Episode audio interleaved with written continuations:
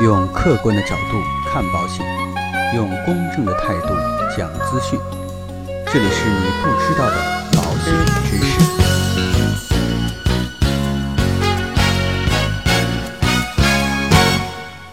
好，亲爱的各位朋友们，那今天呢，再跟大家来讲解一期啊，有关于互助保险方面一些内容。这几天呢，朋友圈里面啊，又有一个新闻，京东的互保产品啊，一上线就被银保监会叫停，相互保呢也被约谈。然后啊，有很多的这个自媒体啊，就开始在说，之所以京东互保下线，其主要的原因是因为这款产品触动了传统保险公司的利益。其实呢，我觉得这样的一个说法是非常低级的。今天呢，我想跟大家一起来分析分析啊，这里边的一些有可能的因素，因为最根本的原因我们很难得知啊，但是我们也只能通过一种分析的这种方式来看一看，究竟京东互保下线根本的原因是什么？这个呢，呃，我也去查阅了相关的一些资料。其实呢，京东互保的合作机构京东金融，它是没有相互保险的资质。虽然说此前京东投资了安联财险，并且啊更名为京东安联财险。但是呢，它仍然是一种财产保险，并不具备长期的寿险牌照。而这里面的互惠财险互助保险社是中国首家经保监会批准设立的全国性互助保险组织。它的机构呢是在深圳的前海，初始的运资金是十亿元，主营业务啊包括信用保险、保证保险、短期健康和意外伤害保险等。所以啊，这样看的话，其实互惠财险并不能从事。重大疾病保险的长期运营，所以这次京东互保本身它就存在这样的合规的问题了。如果说找不到相应的具有资质的合作方，那京东互保短期之内上线就是一件相对比较困难的事情。其实，在中国啊，牌照是个很重要的东西，特别像金融啊、保险这样一类就更加重要。按照规定呢，财产保险公司可以做寿险的短险，但是呢，京东互保的设计啊。在这块呢，就有模糊处理的嫌疑，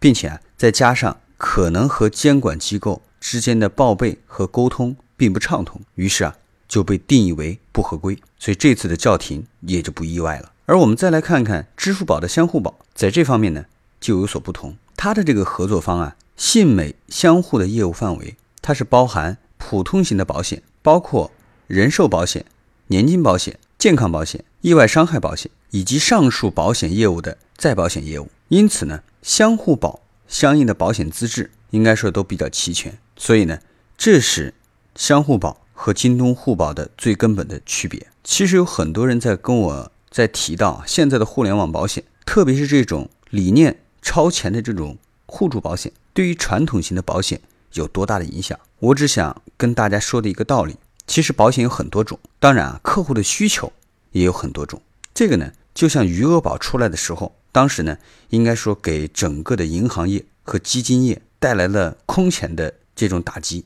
很多人在说狼来了啊，都觉得好像要颠覆传统的这个银行业。但实际上是不是这样呢？其实啊，过了一段时间之后，大家就知道，并不是大家想象当中的把整个行业都颠覆了，并不是这样的。其实大家现在可以看到，像余额宝这些在最开始具有强大竞争力的这些产品。在它圈定了一定的客户之后，你会发现，其实它的优势也并不是那么明显了，并且呢，它现和现在的这种银行啊，应该说叫做相互补充，哎，其实也挺好的，满足不同客户的一些需求。所以我想告诉各位朋友的是什么呢？相互保的出现也并不能颠覆传统的保险行业。应该说啊，我们应该用更广阔的胸怀去接纳这种新型的保险产品，让我们的保险产品的家族能够更加的丰富，让我们每一个。投保人都能够有更适合自己的选择。当然啊，我觉得前期我们的银保监会啊，采取这种审慎的态度是非常正确的。为什么这样讲呢？因为保险在前期其实走了一定的弯路，造成了一定的负面影响。